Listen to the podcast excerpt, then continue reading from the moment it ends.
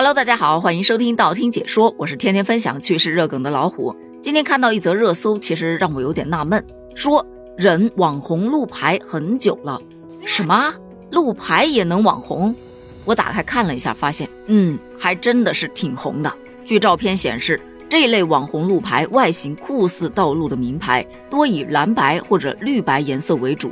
路牌两侧标注着东西或者南北，上面常常写着一句“我在某某地很想你”或者“我在某某地说爱你，想你的风还是吹到了某某地”等内容的告白。这种风格被调侃为浪漫风网红路牌，甚至啊有很多的人专门到这些网红路牌地去打卡集合。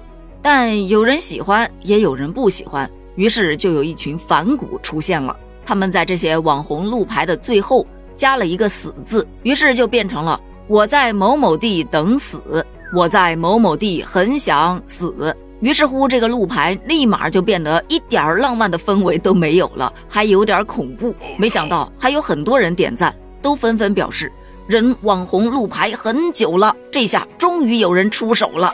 但其实很多网友也是调侃，有什么方法能让一个景点迅速变土？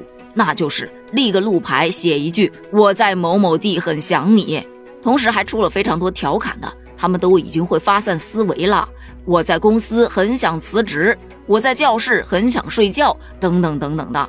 最近呢，真的看了很多跟网红相关的新闻呢，一度让我思考，网红到底是怎么流行起来的呢？为什么好像什么东西只要跟网红沾上边，就会让人趋之若鹜呢？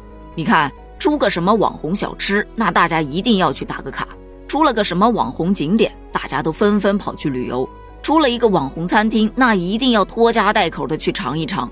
带着疑问，我就去找了一下网红到底表示的是什么。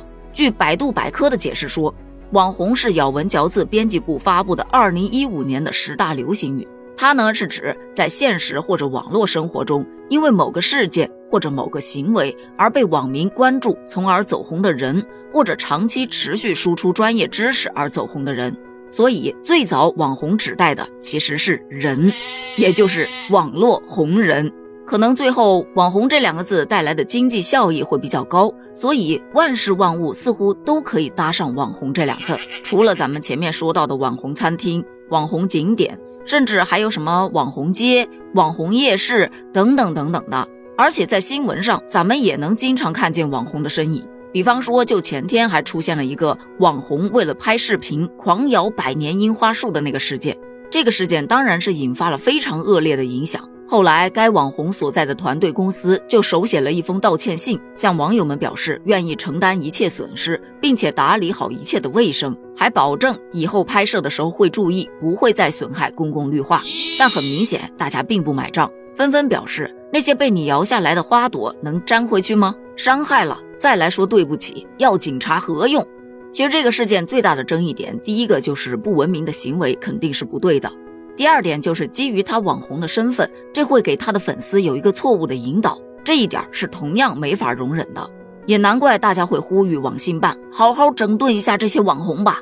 其实除了这个新闻，还有你看前段时间的网红奶茶杯，对吧？其实就是一款电子烟，危害青少年的健康，纯粹就是借用网红这两个字去分销，为了挣钱，良心都不要了。再说这个网红路牌吧。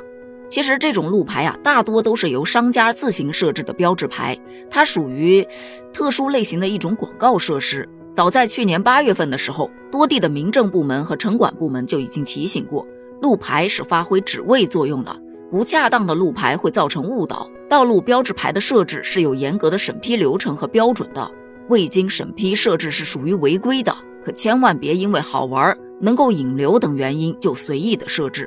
我还在网上看到了这么一句话，觉得真的很有道理，就说这网红的名号不是作恶的挡箭牌，而是应该代表责任与担当，别让网红两个字儿把价值观给带偏了。对此，你又有什么样的看法呢？你有没有见过类似的网红路牌呢？欢迎在评论区留言哦，我们一起探讨一下。评论区见，拜拜。